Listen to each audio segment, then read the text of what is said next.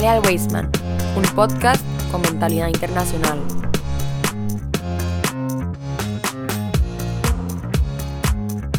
Muy buenas comunidad Weisman, qué gusto que nuevamente nos estén acompañando en nuestro programa de Jale al Weisman, el segmento Torah al Día, nuestro programa Jale al Weisman, un podcast con mentalidad internacional. Queremos ofrecerles una sincera disculpa. Hoy tengo varios anuncios que decir antes de que iniciemos propiamente con el análisis de las dos parashot de, que, corresponden, que correspondían a la semana anterior y la antepasada.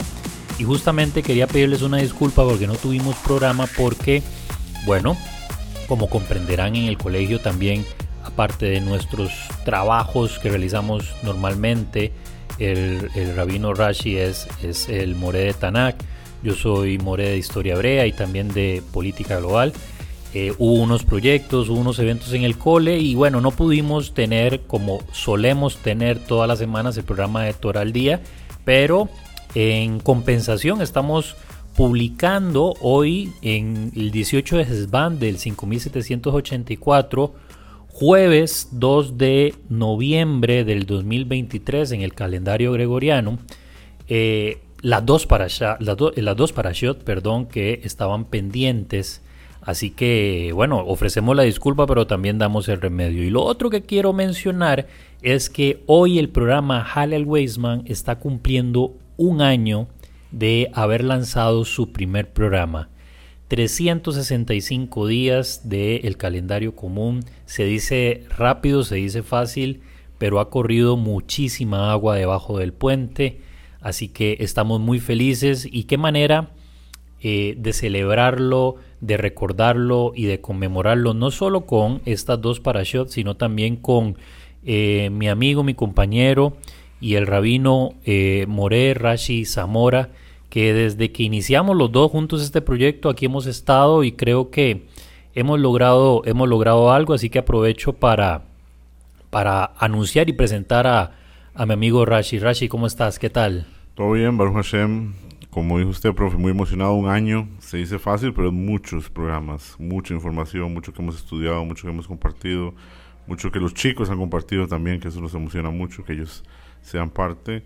Entonces, muy feliz, un año es bastante, tiene mucho mérito, ¿verdad? Claro, y, y, y, bueno, ahora que lo mencionas, yo estoy seguro que, estoy seguro no, porque a veces uno dice esa frase como con cierta esperanza. No, yo estoy convencido porque he recibido mensajes, llamadas, audios, correos, de todo, de gente preguntándome eh, sobre los temas que tratamos en las diferentes parashot y, y que te consulte a vos, ¿verdad? Para, para evacuar dudas. Es decir, ha causado un impacto. He escuchado padres de familia, este comentarnos sobre lo felices que se sienten de la participación de sus hijos aquí en el colegio.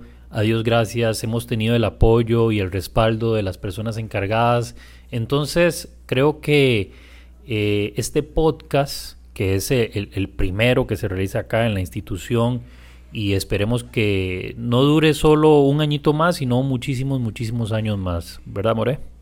100%. Y que tengamos todavía más impacto contra la vida de otras personas, que ahora podamos todos aprovechar los, los mensajes que compartimos, la información que compartimos, porque nosotros que vemos detrás de cámara sabemos que nos preparamos mucho, usted se prepara mucho, siempre con sus buenas preguntas, entonces tenemos que sacar provecho de todo eso y gracias a Dios lo estamos haciendo, entonces hay que estar muy orgullosos de eso. Así es y seguiremos trabajando para toda nuestra audiencia, que Rashi no solo nos escuchan acá en el cole, y no solo acá en el país, que por supuesto es donde tenemos nuestra mayor audiencia y repercusión, pero nos escuchan en toda Latinoamérica, en países, en algunos países de Europa, recibimos inclusive reportes de este, Israel, de países este, en el sur de África, en fin, personas que conocen el instituto o que tienen eh, familiares acá, eh, eh, estudiantes, y entonces les llegan el programa y nos reproducen desde allá y de verdad que eso nos genera muchísima,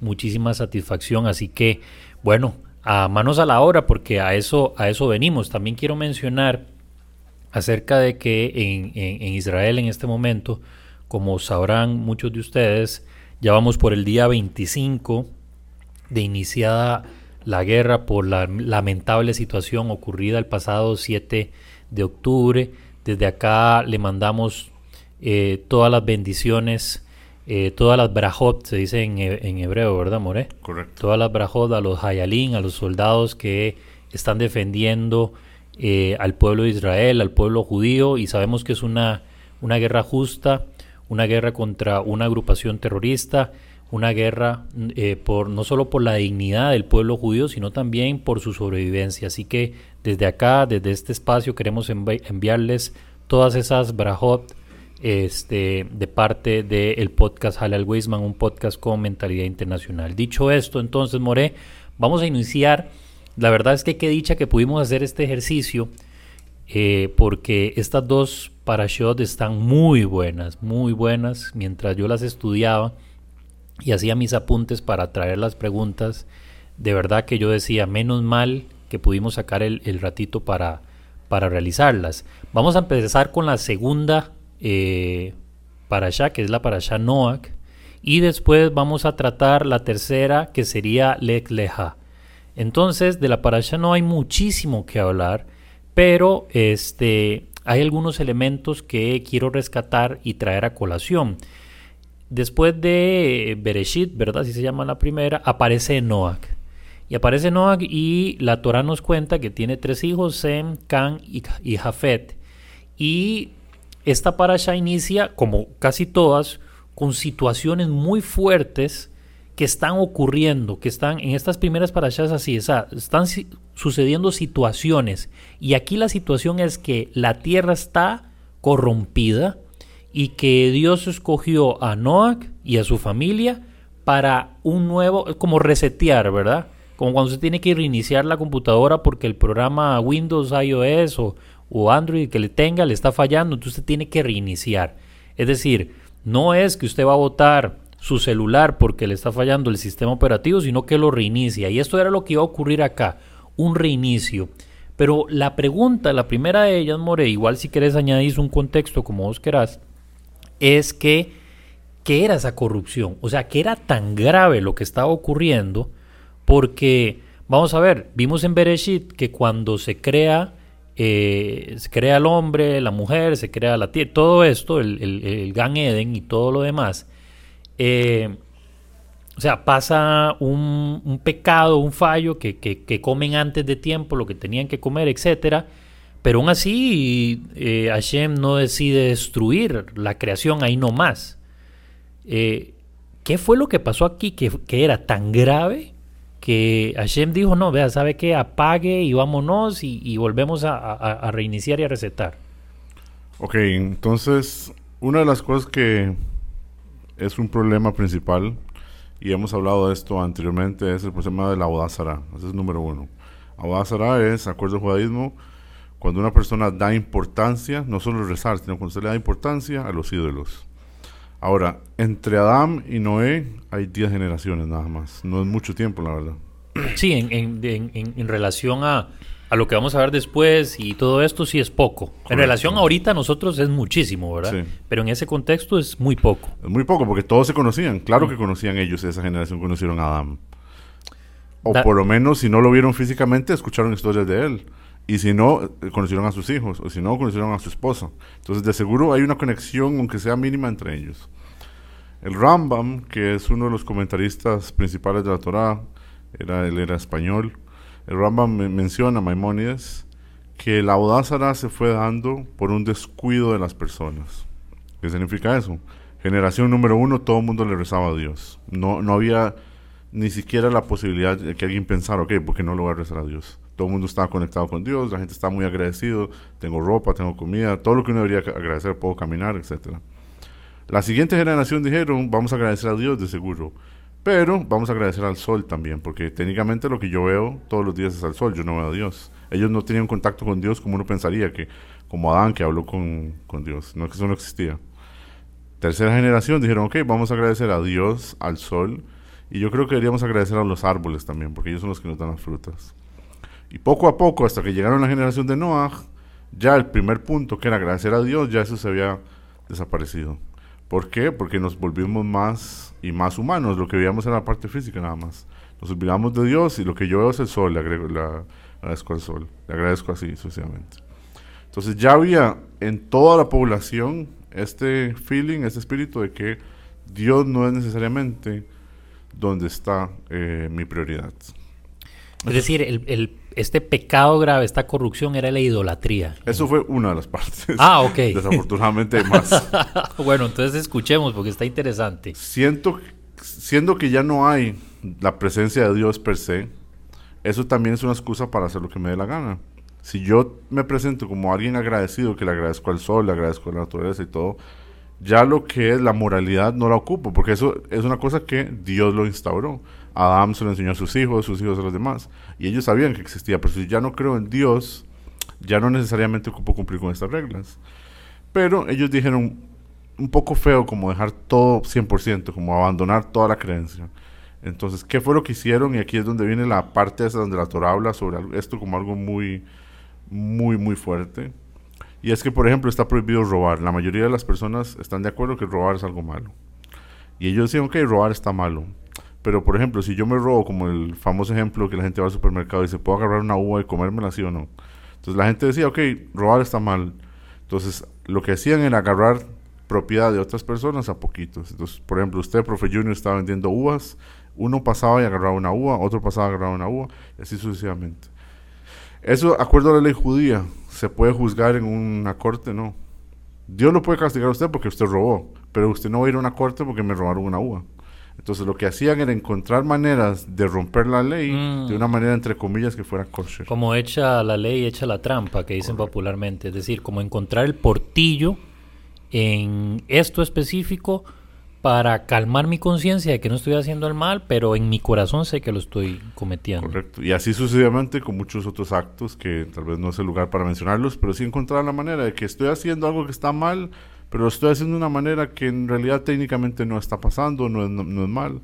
Y poco a poco se fue corrompiendo toda la generación. La moralidad era algo que bajó mucho. Incluso hablamos en el podcast pasado sobre la idea de los ángeles. Los ángeles bajaron a este mundo y cuando los ángeles bajan a este mundo y lo primero que ellos quieren es buscarse una compañera y no les importaba quién fuera y así para poder ellos hacer lo que querían hacer, muestra el ambiente de esa generación. Lo que la, lo que la gente tenía en sus mentes en ese momento era esto. Entonces fue cuando Dios dijo lo que usted acaba de decir. Tenemos que eliminar todas estas personas y tenemos que el mundo mismo hay que limpiarlo. Está el concepto muy famoso en el judaísmo de la mikve. Eso, eso, estaba pensando, sí. Esto fue como meter al mundo dentro de una mikve, que por cierto, la, medida de la mikve es 40 sea. Para los que no, perdón, Rashi, para los que no tienen claro lo que es una mikve, explícanos un poquitito qué es, porque tenemos audiencia que no necesariamente sabe qué es. Ok, la mikve es un, acuerdo a la Torah, la mikve es un baño, un lugar donde hay una cantidad de agua recolectada, pero tiene que ser de lo que se llama una fuente viviente. Por ejemplo, si es de un río, tiene que ser de un río que no se seca por lo menos cada siete años. Mm. Eso se considera agua viva. O puede ser agua de lluvia, como se hace aquí en Costa Rica, que llueve tanto. Obviamente eso se purifica, se conecta y hay todo un sistema y cuando se mete a la micro es agua súper, súper limpia. Tiene cloro ya y está otra vez purificada. Pero la idea es que la persona entra al micro y sale y se purifica. Eso se hace tanto los hombres como las mujeres. Ok, entonces esto fue como meter al mundo una gran migbe. Correcto. La medida de la migbe, como está diciendo, son 40 SEA, que SEA es una medida de, líquido de acuerdo a la Torah. Y ellos estuvieron en el dentro del, la, del arca los 40 días, que 40 y 40 hace referencia a uno al. Sí, mira, eh, es un juego ahí interesantísimo que nos podría obviamente llevar a pensar que efectivamente fue una gran limpieza en ese sentido.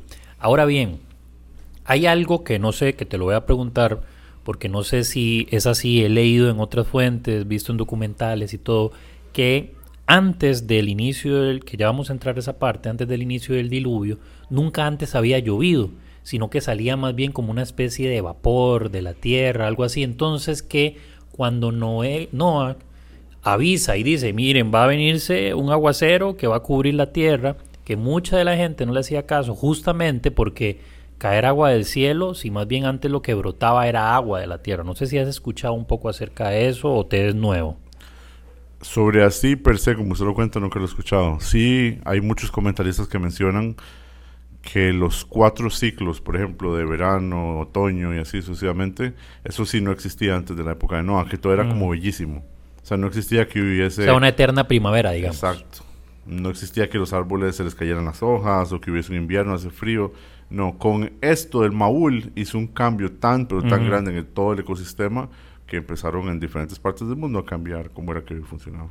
Ok, una vez que entonces se da la orden que, que se va a venir aquel, como diríamos en el buen costarricense, aquel baldazo, ¿verdad? Que va a caer, que va a inundar la tierra y todo lo demás. Este, previo a eso, van a subirse, por decirlo así, animales al arca. Estos, y me llamó mucho la atención que hay una diferenciación entre animales puros e impuros. De los, porque, vamos a ver, por mi formación y, mi religión y todo, siempre pensé, o siempre se nos enseñó, que eran parejas, que todos los animales entraban en parejas, pero realmente en la Torah dice que fueron de los animales puros e impuros, de los puros siete parejas y de los impuros dos parejas. O sea, esto, número uno, que era un animal puro, impuro, ¿a qué se refería? Porque, vamos a ver, la respuesta fácil para mí es el tema de que son animales, digamos, eh, que cumplen ciertos lineamientos para que sean kosher, por decirlo así. Pero antes de eso no existía la kashrut y ni siquiera se comía carne, ¿verdad? Es hasta después de esto que eh, Hashem dice que, ya lo vamos a comentar más adelante. Entonces, ¿esto qué es y a qué se refería con animales puros impuros? ¿Por qué siete parejas? ¿Por qué dos parejas? Ok, entonces el tema de los números, las, las parejas, bueno, que obviamente son dos, era macho y hembra y era para que ellos pudieran tener hijos y continuar la raza. En relación a los siete, que eran animales puros, está referencia, haciendo referencia a animales que son kasher. ¿Por qué él hizo siete? Porque una de las cosas que Dios le pidió a él inmediatamente que sale el arca es que hiciera un corbán, hiciera un sacrificio. Mm. Entonces, si se hubiera llevado dos, de, se, pierde esa raza. buen punto, exactamente. Ahora, la pregunta que usted hizo es muy buena. ¿Cómo sabía él que era kosher, que no era, que no era kosher? Entonces, en relación a eso, Dios obviamente en ese, en ese momento, algo muy práctico, le dijo, esto es así, esto funciona así. Ahora, sí sabemos nosotros que desde la época de Adán, los patriarcas, está escrito que ellos tenían conocimiento de la Torah y todo lo que ellos pudieran hacer, acuerdo a la Torah, ellos lo hacían.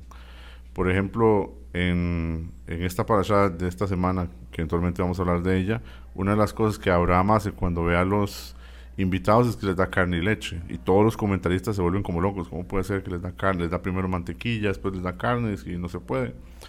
Y una de las respuestas simples que uno pensaría, bueno, pero la Torah no existía, como acaba de decir usted pero sí es sabido que la tradición, especialmente la parte espiritual, ellos sí, sí la tenían. Entonces no, es y tuvo que haber respetado eso. Entonces en relación a los animales sí tenían que ser siete, tenían que ser cocho y era por eso, porque él tenía que, inmediatamente él salía del arca, tenía que traer sacrificios de agradecimiento a Dios. Hace un momento conversábamos, More, que eh, Noah junto con su familia pasaron aproximadamente un año en el arca. Llovió durante 40 días. Yo solo me imagino estar encerrado con un montón de animales en, un arca, porque vamos a ver, independientemente de la misión y del llamado que tenía Noah, al final era un hombre también, de carne y hueso, por lo tanto se aburría, tenía pereza, eh, podía tener ansiedad, o sea, todo, todo ese tipo de cosas que una persona en un encierro va a atravesar. Entiendo el tema de que era un nivel espiritual distinto, etcétera, etcétera pero en medio de todo eso estamos hablando, lo decíamos justo ahora fuera de, grabación, conversábamos acerca de la parasha antes de grabar, que pasó un año entero, un año. Y después, y todo, esta, todo, este, este, contexto lo digo por lo que voy a preguntar ahora. En el, en el capítulo 8 de la parasha dice, y se acordó Dios de Noah. Es decir, cuando yo leo esto, mi mente de una vez empieza a hacer conectores y dice, si se acordó es porque se había olvidado de él. ¿Se olvidó Dios de Noé? Ok, ese es un buen punto. Una de las cosas que pasó ahí, número uno, usted hace una pregunta muy práctica. Entonces, una de las respuestas, yo pensaría que es prácticas para lo que usted está preguntando, es que yo estoy seguro que él pudo haber tenido ansiedad y muchos sentimientos muy difíciles, pero sí estaba ocupado todo el tiempo porque la labor de Noah fue, y Dios se lo dijo, usted a él le tocaba alimentar a todos los animales. No era si él quería, si él podía, a él le tocaba hacer eso. No, era mucho milagro ya como para que ellos este, se autoalimentaran o algo así. No, Dios le dijo la labor suya, y yo creo que con gran sabiduría Dios le dijo eso para mantenerlo ocupado por lo mismo. Sí. Era, fuera que para, pasara eso. Otra cosa que hay que pensar es que de, imagínese el montón de gente que murió. Un- un- una pregunta que se me vino antes de, vamos a cortar con esa idea y luego seguimos avanzándola porque me llama la atención. Hablábamos de que los, la- las personas en ese contexto no comían carne, pero hay animales que, que sí comían animales o también no comían, no comían carne. Ese, ese dato no. No, sí, sí comen Por- carne. Porque lo, me- lo que me pregunto es el lío en el, en el arca, ¿verdad? Sí. De animales salvajes y demás. Sí, Que- pues, es una muy buena pregunta. Una de las cosas que Dios le pidió a Noah es que él agarrara alimento para cada uno y lo alistara. Lo que sí está escrito es que no trajo un montón de alimento. Dios le dijo, solo lo que les quepa a ellos, a usted en la, en la palma de la mano, eso es lo que se le va a dar a cada animal. Mm. Entonces, por ejemplo, que si yo un pingüino, lo que le cupiera a él, un pingüino siempre ese poquito. A un león, usted lo agarraba a eso, se lo echaba y así sucesivamente. Ok. Bueno, entonces ahora retomemos la idea acerca del montón de personas que... que- Ok, entonces todas estas personas que fallecieron, de eso tuvo que haber flotado y él tuvo que haber visto eso. Wow, Eso eso, es otra parte que es muy ruda, que a veces uno se olvida. Toda Sí. esa gente estaba muriendo, los gritos, los sálveme por favor. O sea, ya después de que se hubiera pasado. Una de las Wow. cosas que está escrito que Dios hizo fue que la lluvia, obviamente cayó de arriba, de abajo se abrieron para que saliera agua caliente. Mm, Parte del castigo era que esta gente no solo que estaba ahogada, sino que era hirviendo. Entonces, ahogado un poco, en- Sí. poco, un poco bastante rudo. Ah, sí, sí. Mira, Entonces- acá no se puede ver la cara que hice, pero vos la viste. Porque me imaginaba aquel es, es- escenario y wow, sí. y, y fue algo fue algo bastante rudo. Una persona que esto lo cuenta el Midrash, ya que aquí hay gente que todas las historias del Midrash las cree, hay gente que no todo sí. las cree, Estamos de acuerdo. pero una de las cosas que, que Noah hizo fue salvar a uno de los gigantes. Estos gigantes de que hablamos antes se llamaba Og y él sí se salvó al final. Está escrito que Noah lo montó encima del arca porque no había campo para él. Y Noah le dijo, ok, voy a hacer un trato con usted. Yo lo salvo a usted, pero usted tiene que ayudarme después del Maúl a plantar todos los árboles de vuelta. Porque es una de las preguntas que uno debería hacerse. El Maúl es el diluvio, El ¿verdad? diluvio, Para que la gente lo tenga claro. ¿Qué, qué iba a pasar con todos esos árboles, toda la vegetación? Como él era un gigante, Noah le dijo, hagamos algo, hacemos un equipo. Yo me monto encima suyo y usted me lleva por todos lados y empezamos a tirar, empezamos a tirar y que vuelva a crecer toda la, toda la vegetación. Pero volviendo a la pregunta en sí, sí, es- es- fue, fue algo bastante complicado para él, pero esa fue su labor. Su labor que Dios le dio fue que él cuidara de los animales. Ahora, More, voy a leer, estoy- tengo aquí en mis manos este, la Torah. Quiero leer acá en el capítulo 9, estoy acá moviéndolo un poquito nada más, porque me parece que hay algo interesante, que es, ocurre una ruptura, hay varias cosas, varias órdenes que me parecen interesantes. Dice, y bendijo Dios a Noé y a sus hijos y les dijo, ¿verdad? Multiplíquense. Eh, muy parecido a lo que le dice a Adán, ¿verdad? To- tomando en cuenta que es el reinicio, ¿verdad? Entonces es muy parecido.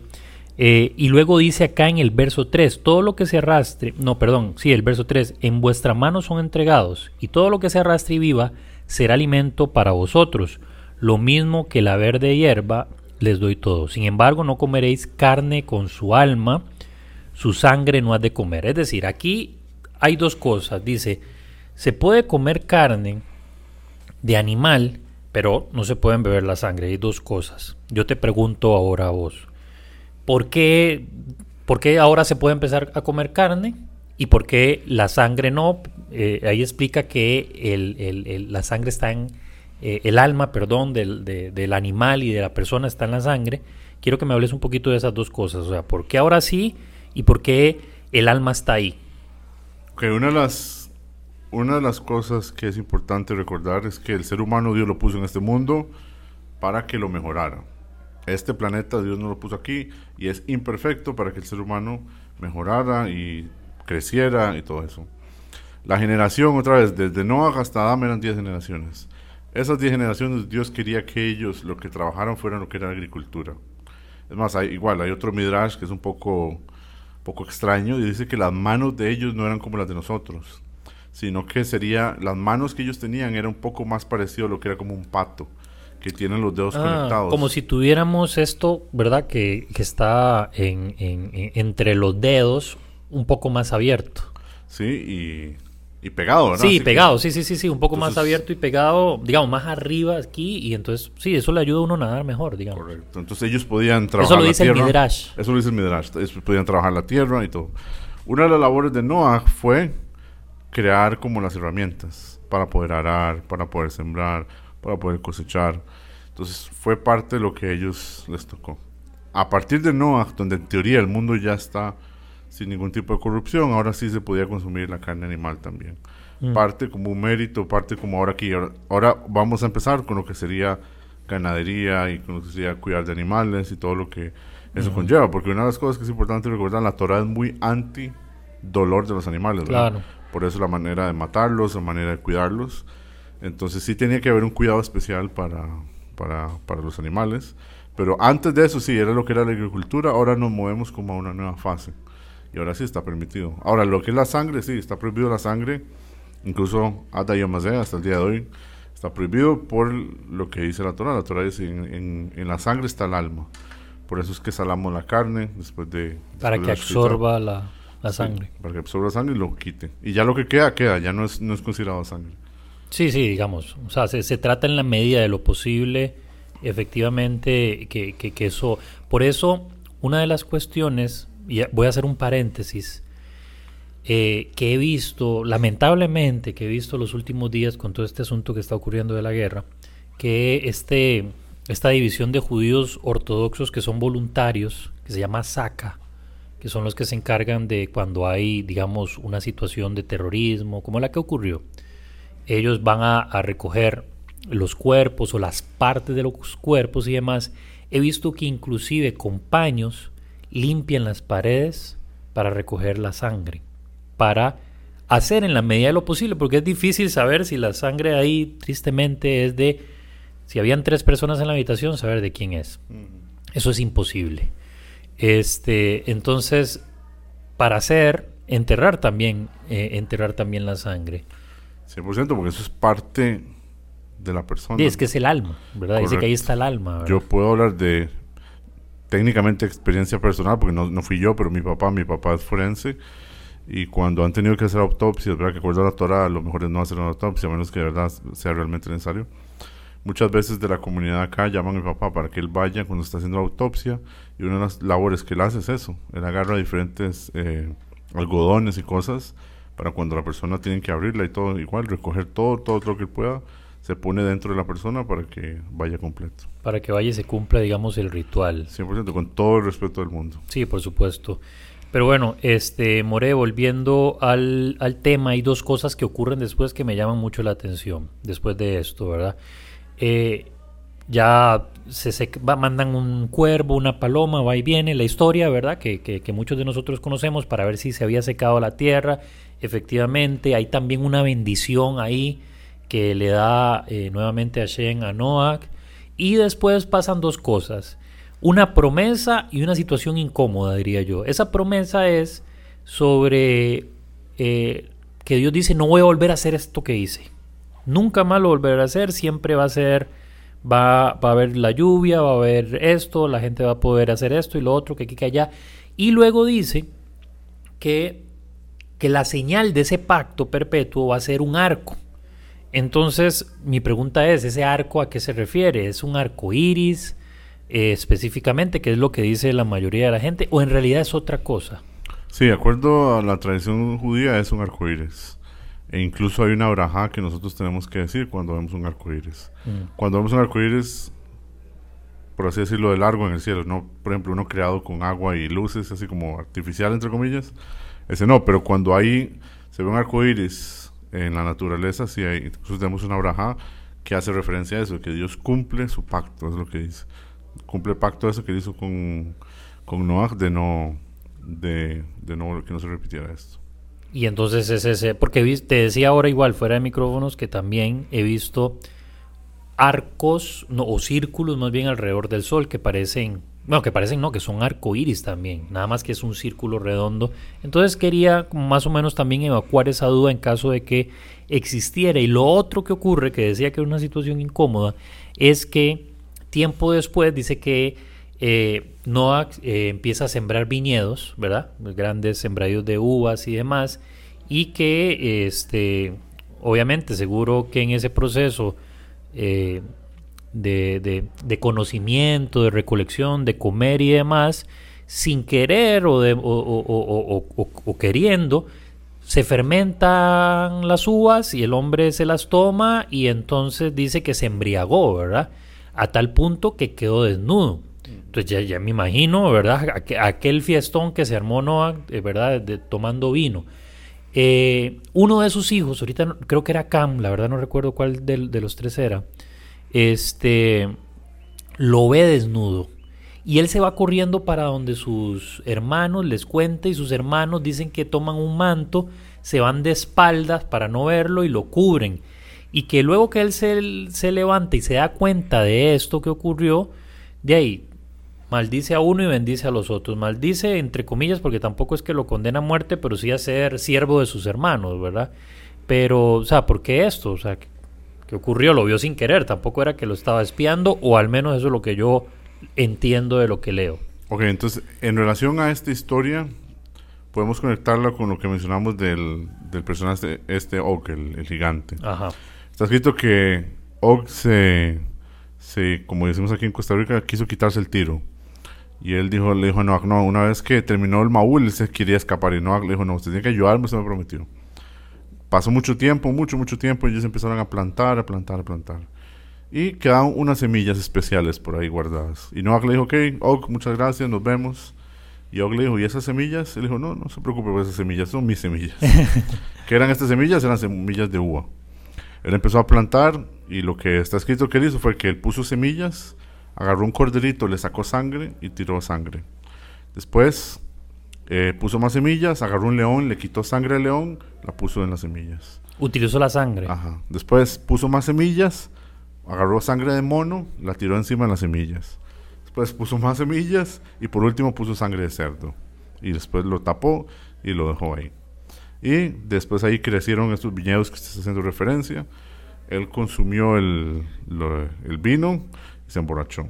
Ahora, ¿por qué fue que hizo este tratamiento tan raro con las semillas? Entonces Noah le explicó a Og que cuando la persona consume alcohol tiene cuatro estados. Primero es como un corderito. La primera copa es un corderito. La persona toma el vino y así está como tanteando la situación. Si alguien le habla muy duro, como que se asusta. Después sigue el león. La segunda copa, cuando usted la termina, la persona siente como un león, siente que puede conquistar el mundo, hacer lo que le dé la gana. Tercero, es como un mono. Empieza a brincar, empieza a bailar, empieza a cantar, empieza a hacer karaoke. Todo, la persona ya se siente fuera totalmente de su propio cuerpo. Y si la persona decide tomarse una cuarta copa de vino, la persona termina como un cerdo, termina en el suelo tirado. La persona no tiene... Desafortunadamente eso fue lo que le pasó a él. Él se emborrachó, él termina sin ropa y termina en su cuarto. El hermano que era Ham, bueno, en verdad se llama Ham, él vio a su papá, incluso los Mefashim dicen que no lo vio con buenos ojos, que eso puede significar muchas cosas. Sí, puede ser varias cosas. Y él fue a llamar a sus hermanos como para meterlos a ellos en ese mismo feeling. No para decir, mira, que pasó esto con mi tata, hagamos algo. como burlémonos de, mira, este man se emborrachó o lo que sea. Y, y ellos lo que hicieron fue lo que, lo que acaba de decir usted. Ellos caminan para atrás, lo cubren. Y cuando él se despierta, no, al día siguiente y ve que él cayó en su, ¿verdad? En eso mismo que él describió a Og. Él maldice a Ham y a sus dos hermanos los, los bendice por este mérito. Hashem, que él fue la, de la idea, le da una bendición más grande. Entonces está Hashem, Yafes o Jafet, que es el segundo, después Ham, que es el último, que él sí da una maldición completa. Una de las cosas que hemos hablado en distintas en distintos programas de Torah al día es que y una de las cosas que vos has dicho y no se me olvidan es que el primero la Torah no es un libro de historia, sino de historias, ¿verdad? Y que si tuviéramos que decir de, escribir el peor libro de historia sería este porque no hay como una ¿verdad? Como los libros comunes, los ensayos, qué sé yo, que, que, va, que hay una conexión, sino que de pronto está hablando de una historia y pum, corta y te entra otra, ¿verdad? Y esto pasa con lo que viene después de, todo este asunto, que pa, empiezan a hablar de este, un grupo de personas que quieren construir una torre que llegue al cielo, unificar la lengua, que nadie se pierda, etcétera, etcétera. Y es la, es la famosa construcción de la torre de Babel. Dos cosas me surgen de ahí. La primera es que converses un poco acerca de eso, ¿verdad? Lo, lo, lo, que sepas. Y lo otro es que cuando Hashem los ve, dice bajemos, ¿verdad? Y confundamos sus lenguas. Y vuelvo con esta pregunta que es reiterativa, ¿verdad? Porque ese bajemos, ¿quién puede ser? Hashem y el, eh, el Mesías, Hashem y los Sadiquín, eh, ¿quiénes pueden ser? ¿Verdad? Esa sería la segunda. Ok, en relación a la Torre de Babel, aquí hay algo muy interesante. Esta gente tenía un mérito muy grande y los, todos los comentaristas lo mencionan. Y es que ellos eran personas muy unidas. Pero esta unidad no era como una unidad como la que todos andamos buscando de paz en el mundo, sino una unidad de que eran muy inteligentes. Ellos dijeron, Dios le prometió a Noah algo. ¿Qué le prometió Dios a Noah?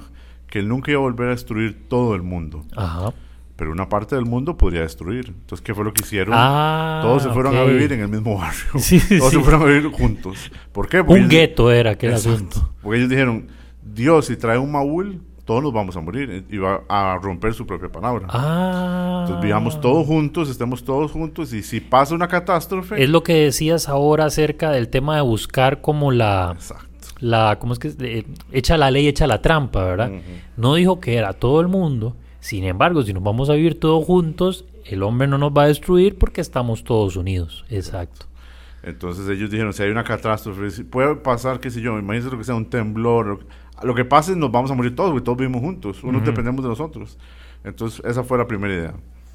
¿Qué fue lo que ellos quisieron hacer? Sí, hacer una torre donde ellos en su mente, ellos dijeron, todo viene de Dios, todo viene de arriba, esta, esta cosa que tal vez uno le enseñan de niño, no sé, que uno piensa que Dios está como ahí arriba, no sé, Sí, jugando el golf cielo. y nos está viendo desde arriba hacia abajo.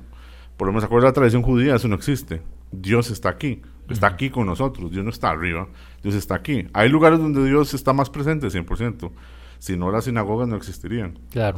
Claro, por eso hacemos la sinagoga, por eso hicimos el Beit HaMikdash en su época, por eso Moshe este, fue muy cuidadoso con todas las leyes cuando estuvieron los judíos en el desierto, en el Mishkan, porque sí existe que Dios esté más presente en algún lado que en otro, pero no que Dios está arriba.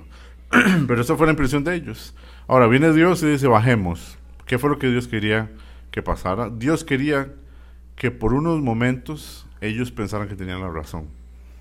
Entonces está escrito que ellos empiezan a hacer la, la torre y de una vez empiezan como a tirar flechas.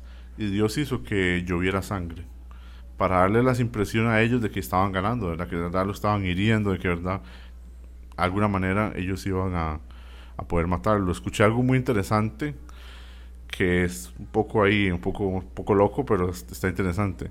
Y es que ellos, lo que dice este comentarista es que ellos ya conocían las leyes de la gravedad y todo esto. Entonces la idea de ellos era hacer una torre que pasara todas las capas del planeta Tierra y ellos dijeron afuera ya no hay gravedad, entonces podemos flotar y seguir flotando y llegar hasta Dios. Está interesante, sí. Ah, entonces, Bueno, hoy no. sabemos que hubieran fracasado, porque hoy sabemos que si hubieran hecho eso hubieran fracasado porque no tenían trajes espaciales y sin embargo si los tuvieran sabemos que eso tampoco hubiese sido posible. Pero digamos, pero sí, sí, pero la conclusión que a las que ellos llegaron partiendo de eso tiene muchísimo sentido. Claro, y las, esto, esto tiene mucho que ver con las leyes que Newton habló. O sea, Newton fue obviamente miles de años después. Y ya desde esa época, en teoría, ellos ya tenían por lo menos la idea, el concepto Claro.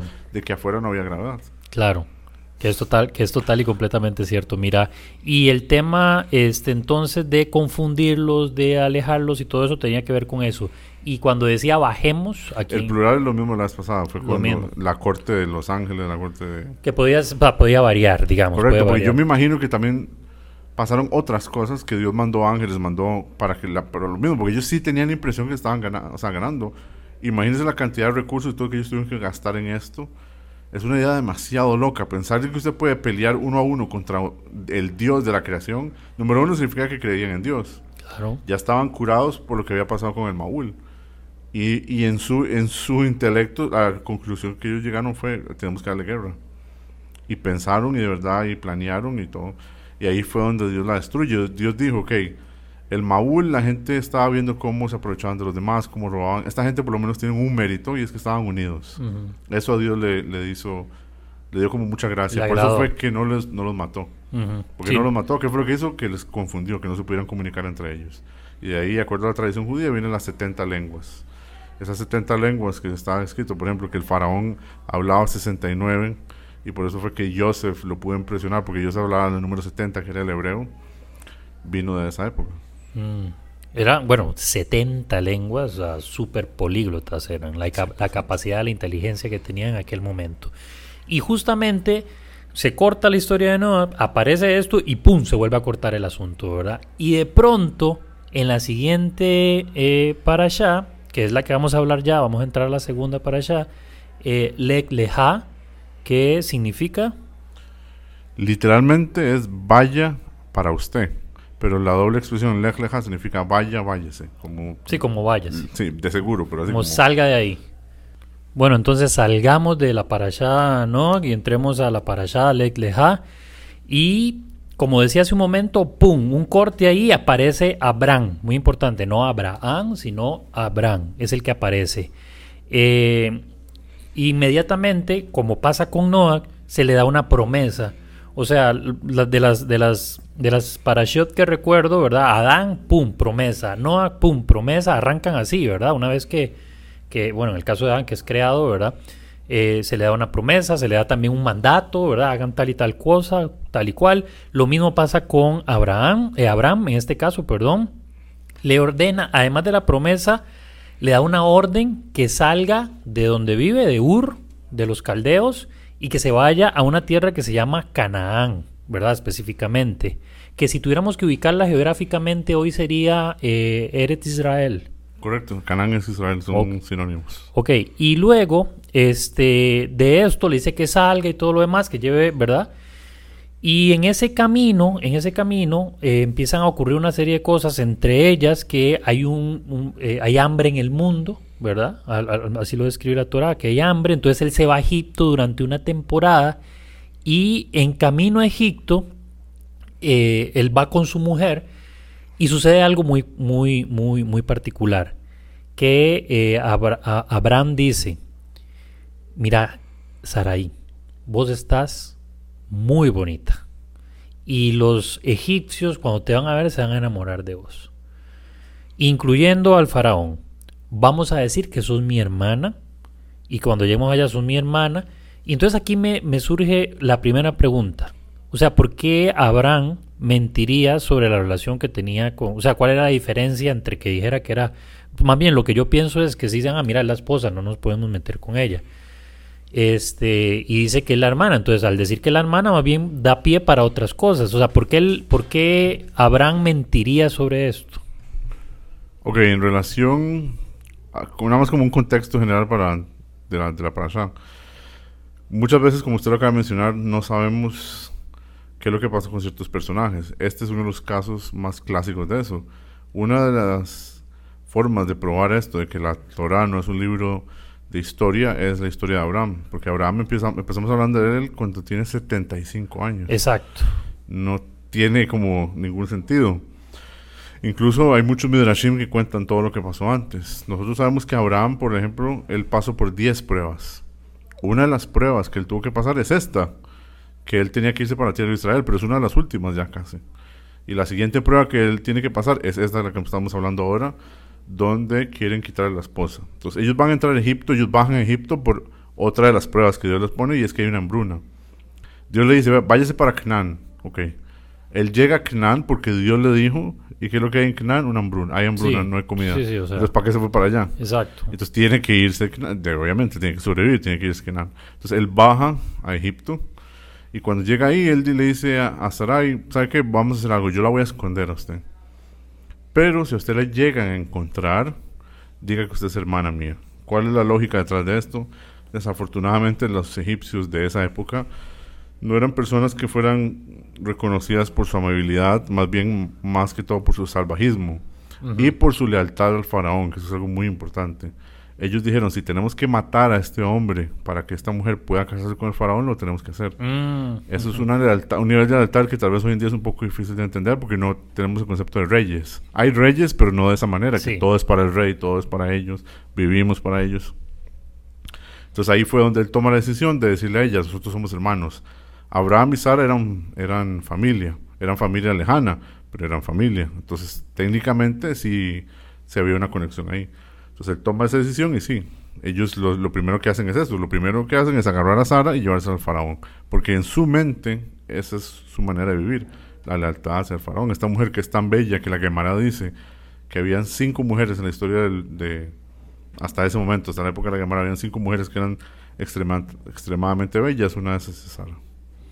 Ok, eh, entonces sucede, va ocurriendo que efectivamente llegan y pasa lo que Abraham, Abraham perdón, temía, que era que la vieran y me imagino que era de una belleza deslumbrante, su rostro, no sé, debía brillar, qué sé yo, ¿verdad? Los estándares de belleza de aquella época pueden ser muy distintos a los estándares de belleza que, la, que, se, que en el mundo occidental tenemos hoy en día. Así que eso es muy, o sea, varía un poco. El tema es, y lo que me llama la atención acá, es que efectivamente pasa lo que sucede y ella se convierte en mujer de Faraón. O sea, se va con él, con él, con, Faraón, pero no habla acerca de si convivieron, si efectivamente se convirtió en su pareja, ¿verdad? Más que sentimental, sino su pareja, ¿verdad? Si estuvieron juntos. Entonces mi pregunta es, ¿esto sucede? Porque el, la Torah al menos no lo menciona. Ok, lo que pasa es que cuando ella la llevan a lo que se llama la casa del faraón, que este es un concepto importante de tener en mente de aquí hasta la época de Shemot, porque cuando Moshe va a visitar al faraón en esa época siempre se habla sobre la casa del faraón. La casa del faraón básicamente es el palacio de él. Claro. El momento donde él llega, donde ellos la llevan a ella a la casa del faraón, todos se enferman. Y cuando lo llevan específicamente a ella, a donde vive él, digamos, el cuarto, los recintos, las recámaras del, del faraón, él también se enferma. Entonces nunca llega a pasar nada entre ellos porque eh, hay una infección, hay como muy parecido a la, muy, muy, pero muy parecido a la plaga que hubo de las ronchas que tuvieron los egipcios, eso fue lo que... Sí, porque dice que pasaron, hubieron plagas, también eso te iba a mencionar, ya que lo traes a colación te lo, te lo, te lo adelanto ahorita. Pero además de traer eso, por medio de, Sara, de, de Saraí, este, Abraham fue bendecido, porque dice el 17, perdón, dice el 16, y por ella el faraón trató muy bien a Abraham, quien tuvo rebaños de ovinos y vacadas y asnos y siervos y siervas, asnas y camellos. Ahí tenemos eso que te mencionaba. Y lo que vos mencionaste después está en el 17, que dice, pero el Eterno hirió con grandes plagas al faraón y a su casa por causa de Saraí, mujer de Abraham. Entonces llamó faraón a Abraham y le preguntó, ¿qué, es, qué has hecho? ¿Por qué me dijiste que ella es tu, por qué no me dijiste que ella es tu mujer? Ya él después lo descubre. Y dice, he aquí pues a tu mujer, toma y vete, y es cuando ellos salen de, digamos, de la casa de Faraón. Correcto, y es un reclamo muy, muy, muy bueno. Muy legítimo, sí. Muy legítimo. Ahora, ¿cuál es la respuesta? La respuesta es muy sencilla. Ellos conocían cómo funcionaban. Si ellos no tuvieran esa reputación, jamás esto hubiese pasado. Jamás ellos iban a mentir si ellos fueran sido personas normales, ¿verdad? Pero como se sabe cómo funcionaban, se sabe otra vez la manera como ellos operaban, eh, Abraham dijo, o sea, no, no había manera que yo no mintiera. Y luego de esto, More, viene lo que yo le puse como título la separación, porque de esto no, no habíamos hablado de Lot, que es un personaje súper importante, ¿verdad? Que sale junto con Abraham de Ura, es así, ¿verdad? correcto, sí. Lot es sobrino de Abraham. Y, y, qué pasó con el hermano? ¿Se sabe? El hermano de Abraham, que es el, el papá de, de, Lot, ¿sale con ellos también? Eh, desafortunadamente él fallece. Hay una, hay una, esto no viene en la Torah, pero el Midrash lo cuenta, la Gemara lo trae también eh, Abraham, cuando estaba en Ur Kasdim, Ur viene la palabra Or, que es luz. Y viene eso se lo pusieron de ese nombre por fuego. Básicamente hubo una prueba de ellos dos. Yo, la persona que estaba encargada en ese momento, que era enemigo a muerte de Abraham, él le dice, ve Abraham, usted cree en otros dioses y eh, usted cree en un dios y nosotros creemos en otros dioses, no sé qué, hagamos una prueba. Si usted cree en Dios de verdad, así como usted dice, como todo es verdad, tírese al fuego. Y si usted sobrevive, eh, obviamente Dios es verdad. Y si usted no sobrevive, hasta aquí llega el cuento, ¿verdad? Entonces Abraham dice, ok, yo lo voy a hacer. El hermano de Abraham dice, ok, yo también lo voy a hacer, pero después de Abraham. o sea, no estaba tan, tan, tan seguro. ¿Qué es lo que pasa? Abraham se tira al fuego, obviamente con toda la emuná, con toda la confianza en, en, Dios, y sobrevive, no hay ningún problema. Y el hermano se tira, el hermano dice, ah, esto es de verdad, se tira, y él sí se muere porque era mentira. Él no lo hizo porque creía en Dios, él lo hizo porque vio que funcionó. Sí, porque vio que el hermano, al hermano le funcionó. Entonces, afortunadamente, ahí, ahí fallece. Entonces, Abraham se va con Lot, digamos, llevándose la heredad, por decirlo así, de, de, su hermano. Y ocurre ahí algo que es bastante particular.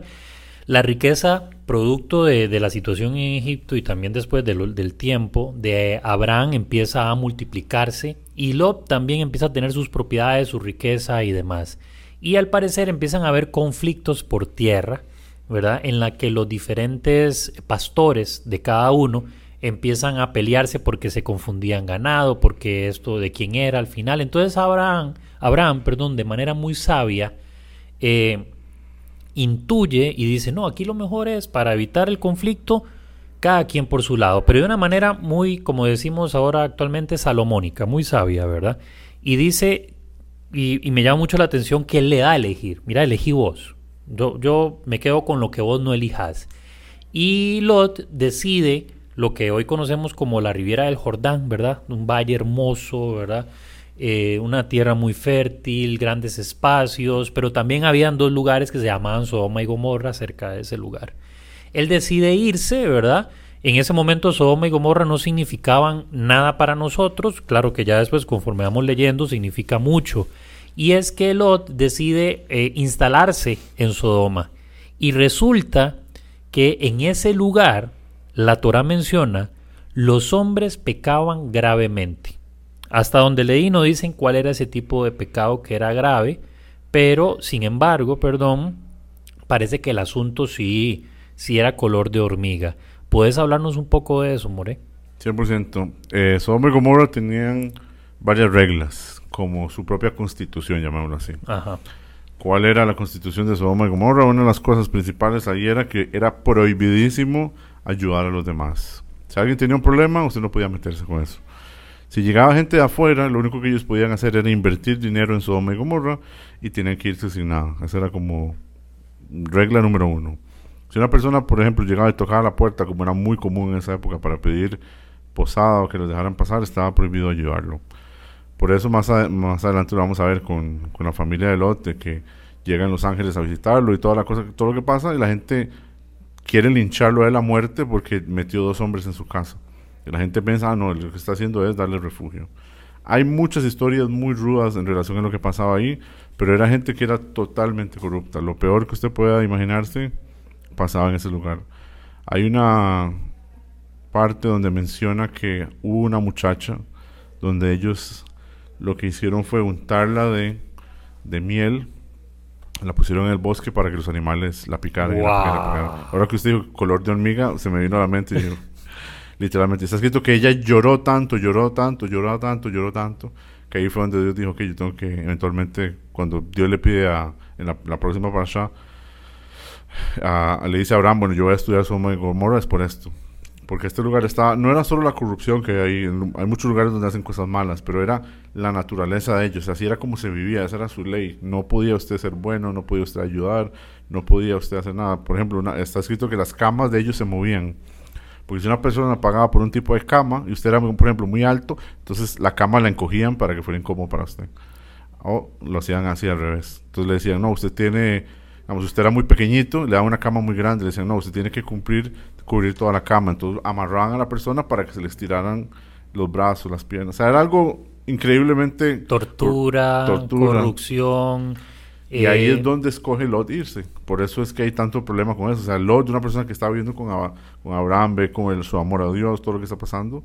Ok, entonces Lot, Lot, no, no, no, no comete nada de esto que ocurre ahí. No, lo que él hace es algo, entre comillas, inteligente y es que él se va a vivir a la entrada de Sodoma y Gomorra. Mm. Entonces tiene como lo mejor de los dos mundos. Está diciendo, bueno, yo no soy parte de ellos, pero todas las cosas que hacían ahí, todo él podía ser parte de Sí, lo, que hemos mencionado a lo largo de, esta, de, estas dos parashot del tema de echa la ley, echa la trampa.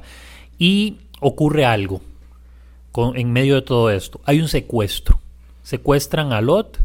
Abraham se da cuenta y Abraham hace entonces todo lo posible por rescatar a su sobrino. De camino logra efectivamente pues eh, liberar todas sus pertenencias, sin embargo a Lot lo tenían todavía retenido pero me llama la atención algo, se topan a alguien que lo llaman, y aquí abro comillas, porque cito textualmente, sacerdote de Dios, un tal Melquisedec. ¿Este quién era? ¿De dónde sale? ¿Por qué aparece así? Que Melquisedec, parte de lo que podemos saber de él es por su nombre.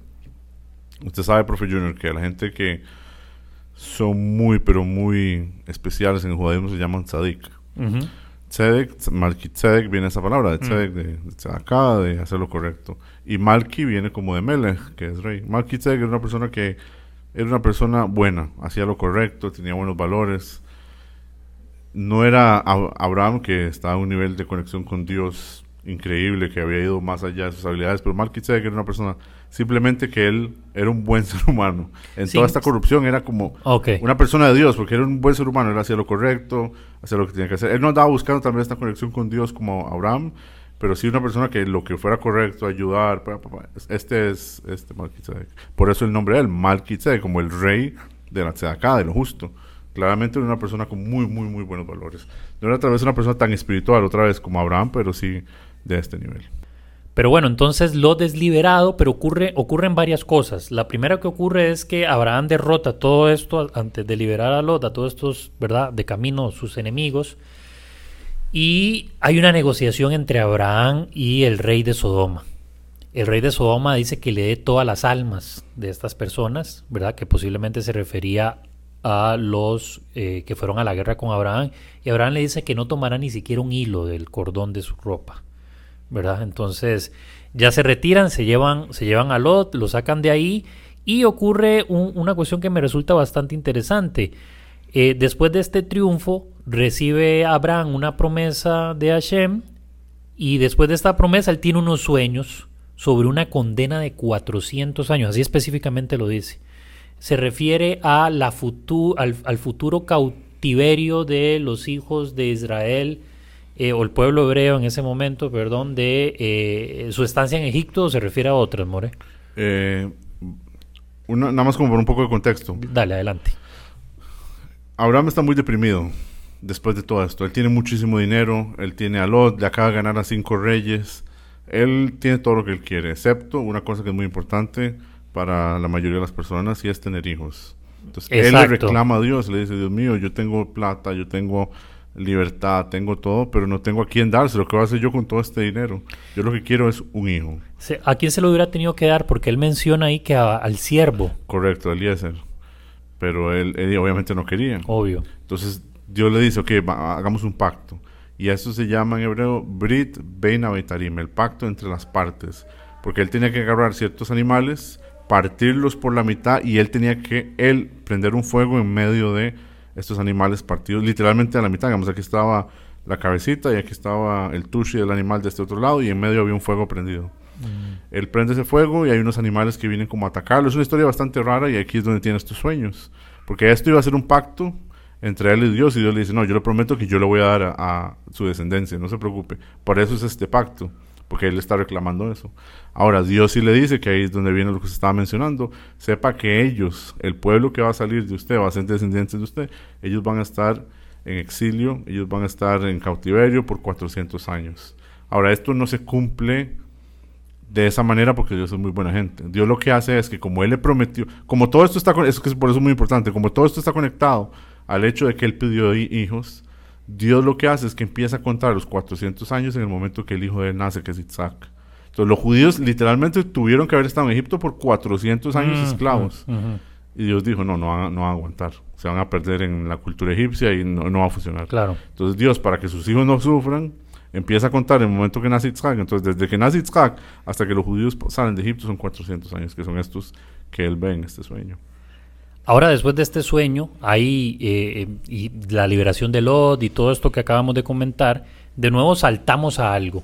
Y es un salto interesante porque empieza a hablar de un triángulo amoroso. Ya parece una telenovela mexicana de lo que vamos a hablar, ¿verdad? Un triángulo ahí entre Abraham, eh, Abraham, perdón, entre Saraí, su mujer, y su esclava o la sierva de Saraí, que era Agar, ¿verdad? Entonces, ya Abraham en ese momento tiene 99 años, si no me equivoco, y, la mujer, y su esposa 90. O sea, ya era Ahora, ya ahí ya se había cortado el tiempo de la edad, ¿verdad? Hasta 120, o todavía vivían más años. No, vivían más años. Ok. Pero sí era mucho. O sea, ya era mucho tiempo, ¿verdad? Eran personas mayores. De hecho, Abraham se lo hace ver a Shem y le dicen, o sea, ¿cómo? ¿De, dónde voy a van a ser, verdad? O sea, ya habla acerca de que eso era una edad bastante tardía para tener, para tener hijos. Entonces, resulta que Sarai le hace un, un negocio con Agar y le dice, mira, es, eh, llegate a mi marido, está con él está, eh, eh, y, y, engendren un hijo. Y efectivamente sucede. Pero lo que pasa posteriormente eh, lleva a ira a Saraí, que es como que, según lo que yo interpreto, como que Agar empieza a despreciar un poco a Saraí porque ella está embarazada y, la otra no. Y este también interpreto como que tal vez Abraham empezó a tener un poco más de eh, preferencia hacia ella, ¿verdad? Son como interpretaciones que yo hago. ¿Qué pasa ahí entonces? ¿Verdad? ¿Qué es lo que sucede realmente? Ok, la primera cosa es que de dónde sale Agar, ¿verdad? Sí. Esta Agar de dónde aparece. Entonces Agar es la hija del faraón. Una de las propiedades, suena un poco feo, de verdad, me disculpo porque yo sé que suena feo, pero una de las, en ese momento se consideraba así, de las cosas, de los objetos que el faraón le regala a Abraham, es su propia hija. Eso, esto sí que es una novedad. Ok. Entonces, él le dice a Abraham, y se lo dice a Sara también, yo prefiero que, o sea, viéndolo a usted y la bendición que usted tiene y el poder que usted tiene, que yo ni siquiera pude tocar a su esposa, o sea, ni siquiera pude acercarme porque ya me enfermé, yo prefiero que mi hija sea una sirvienta en su casa a que sea la princesa de Egipto. Wow. Por lo, o sea, por lo que él vio y experimentó con sus propios ojos. Entonces, él le da a su hija a Abraham, que es Hagar. Hagar va como eso, va como una sirvienta a la casa de ellos pero ella empieza a vivir y la trata muy bien y tiene su vida normal. Y ellos, por el pacto que acaba de pasar, malinterpretan. Y ellos dicen, bueno, Dios nos prometió descendencia, pero nunca dijo específicamente que iba a ser mía, de, o sea, de Sara. Entonces ella le propone a Hagar, porque usted no se casa con mi, mi esposo y ahí vamos a tener descendencia. Eso pasa, nace Ismael y el problema es que Hagar no es que no existe el concepto de judío per se, porque Abraham fue el primer judío, pero, no es que ella se convierte en la religión. Claro, pero antes de que saliera, eh, perdón por ahí atravesarte el caballo, antes de que naciera Ismael, expulsaron a Agar, o, ocurre después, pregunto. No, es después. Ah, ok. Ya con el, con el baby. ¿Por qué? Porque ella todavía tenía estas tendencias de Egipto, por eso es importante conocer un poco el contexto de ella la manera como ella rezaba, las costumbres, las cosas que ella hacía, eran cosas que obviamente en la casa de Abraham no había lugar para eso.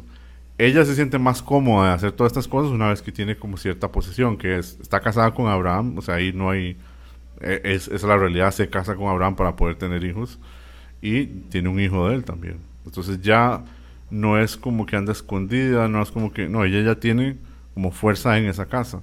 Y las cosas que ella empieza a hacer, ahí es donde ellos se molestan, porque eso no, la casa de Abraham, por ejemplo, no va por ahí, por ahí no era la casa. Claro, sí, sí, sí. Y entonces hay todos los problemas y las situaciones que hay entre ellas dos. Hay una pregunta que me surge, porque cuando se da la expulsión, ahora sí, ya venimos a la parte de la expulsión, que Saraí, pues, bastante molesta por toda la situación como se está desarrollando, expulsa a Agar y Agar en el desierto se topa con algo que la Torah menciona que es el ángel del Eterno. Ya no estamos hablando de, de plurales y decir que, bueno, podía ser, aquí habla del ángel del Eterno. Entonces, y habla con ella y le da una promesa a Ismael, que dice que va a crecer, que va a ser una nación grande, fuerte, con muchísimos recursos, que va a crecer frente a sus hermanos, ¿verdad? Y aquí hay dos preguntas que quiero hacer. La primera es con lo que habla acerca del ángel del Eterno, ¿verdad? ¿Quién es? ¿Quién puede ser? Y lo segundo es si, y esto es una pregunta ya más personal, yo siempre he escuchado acerca de que Ismael viene toda la parte árabe, ¿verdad? Y quería saber qué pensás vos al respecto. Entonces, esas dos preguntas. Ok, el ángel del Eterno, ¿quién es? Honestamente no sé. Podríamos intentar de mencionar nombres. Hay ciertos ángeles que están más conectados a Dios. Por ejemplo, Mijael, mm. Rafael. Son ángeles que están... Eh, ángel Gabriel también. Esos tres son los que están como más cercanos a, a Dios y son los que en la próxima parasha van a visitar a Abraham, ellos tres, porque son la élite de los ángeles. Una cosa que yo creo que hemos hablado en el podcast anteriormente es que los ángeles, una cualidad que ellos tienen, es que cuando cumplen su misión se desaparecen. Estos ángeles no. Estos que son como el ángel de Hashem, tienen esa cualidad que ellos siempre están presentes. El ángel de la muerte, por ejemplo, es uno que él, no desaparece, él está constantemente, desafortunadamente, cumpliendo con, con su misión en este mundo. Entonces, saber per se cuál era, no sé, pero de seguro tiene que ser un ángel de estos que no desaparece, sino unos que tiene como su presencia. Y en relación a Ismael, que los, si la nación árabe, los musulmanes vienen de ahí, yo a nivel personal creo que sí. Es muy, muy claro cómo queda. Porque una de las cosas que pasa, y me estoy, estoy adelantando en la historia, eventualmente cuando Hagar se va, vuelve y, y, después Sara ya tiene su hijo y todo, y ya pasan los años y Sara fallece, Abraham se vuelve a casar con Hagar otra vez. Mm. Y ellos tienen más hijos. Y está escrito que Abraham les dio regalos y los mandó. Y los comentaristas dicen que estos regalos eran como magias, como cosas muy interesantes. Y muchas personas piensan que de ahí fue donde vino lo que es la provincia, bueno, lo que es la India.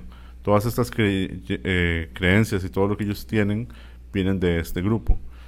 Ismael, sí, el mundo árabe viene de Ismael. Incluso ellos en sus libros también hacen referencia a Abraham. Y es un personaje muy importante para ellos. Pero acuerdo a la tradición judía, sí, Ismael es el pueblo árabe. Wow, impresionante. Y esto último, anterior, perdón, a lo último que mencionaba sobre la posibilidad de esto. O sea, em, son, son como un, piezas de rompecabezas que uno mentalmente empieza a unir y como que van calzando, ¿verdad? Habría después que hacer un programa especial como para indagar sobre este punto en específico y ampliarlo mucho más, que sé que a quienes nos escuchan les va a llamar poderosamente la atención. Y ahora, dos cosas que pasan, ya para cerrar la, la, la para allá y este programa, que se nos hizo bastante largo, ¿verdad? Eh, eh, y, eso de verdad que me alegra muchísimo porque ha ido fluyendo. Hay una nueva promesa y cambian de nombres. Abraham pasa a llamarse Abraham y también a la esposa se le cambia el nombre y le dice que van a tener un hijo y que, y que le van a poner Isaac a este, a este niño, ¿verdad? Que va a ser el hijo de la promesa, efectivamente. Eh, y luego que dentro de esa promesa, que es curioso que este es siempre como el, modus operandi de Hashem, te doy una promesa, pero tenés que hacer esto también. Y viene una orden. Y esa orden es sobre el tema de la señal, el pacto, la circuncisión, ¿verdad?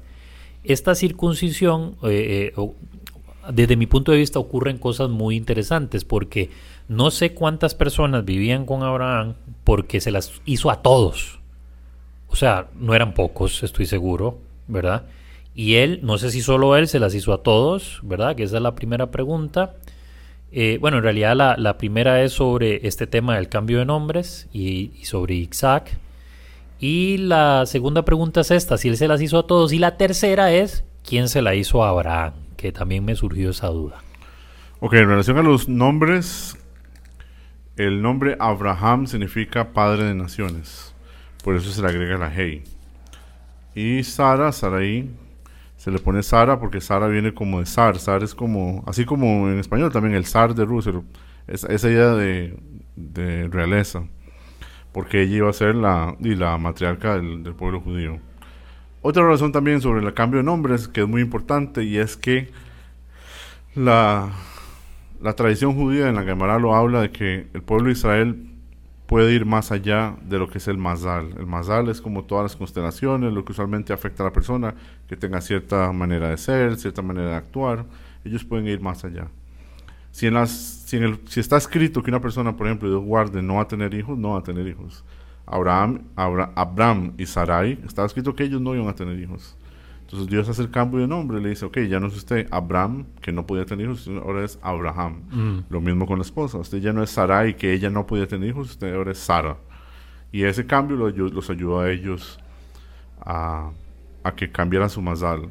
Esto es importante porque incluso hasta hoy en día, cuando hay una persona que está enfermita y es algo muy extremo, se les cambia el nombre también. O se les agrega en este caso. Por ejemplo, yo lo puedo contar a nivel personal, mi hermana, ella estuvo muy enferma por 10 años y ella se llama Rivka y le agregaron el nombre Haya, que viene de la palabra Hay, que es vida. Mm. Entonces, cuando es un hombre, muchas veces le agrega Jaime, y si ya se llama Jaime, le agregan Rafael, que viene de curación, así sucesivamente. Y la mujer también, se le agrega el nombre Haya. ¿Por qué? Porque ahora el mazal de la persona cambia, ya no es esta persona, sino tiene otro nombre, un nombre agregado que tiene que ver con vida, tiene que ver con... Y esto, literalmente, acuerdo a la, a la tradición judía, esto afecta a la persona. El nombre de la persona es algo que es muy, muy, pero muy poderoso. En relación a la segunda pregunta sobre el Brit, ya Abraham tiene que hacer el Brit a todas las personas que están con él, porque ese es el pacto. Ahora, ¿tenía que hacerlo obligatoriamente? No, pero él sabe que esto va a traer bendición a su casa. Entonces él le hace el Brit a todos los hombres y el Brit él mismo sí se lo hace. Él tiene que a sus 99 años tomar ahí y él mismo hacerse. Y a Ismael también se lo hace. Ah, correcto. Ismael se lo hicieron cuando él tenía 13. Exactamente. Leí justamente que a los, a los 13 años. Y así cierra, More, con esa gran, gran, gran circuncisión, ¿verdad? Que lo dejo a imaginación de todas las personas lo, lo doloroso que tuvo que hacer aquello y lo complejo e incómodo que pudo haber resultado hacer una, un Brit Milá a no sé si cientos o miles de personas y luego llegar y decir, bueno, no sabe, la Torah tampoco menciona si esto ocurrió en, que no ocurrió en 24 horas, eso está claro, no dice en cuánto tiempo, pero en todo caso fue una situación bastante particular y compleja. Ya hablaremos de la siguiente para allá, este, el mañana viernes. Este programa está saliendo al aire hoy jueves. Eh, de verdad que estamos muy felices y agradecidos con su acompañamiento durante todo este año, de sus reportes, de su apoyo, de su colaboración.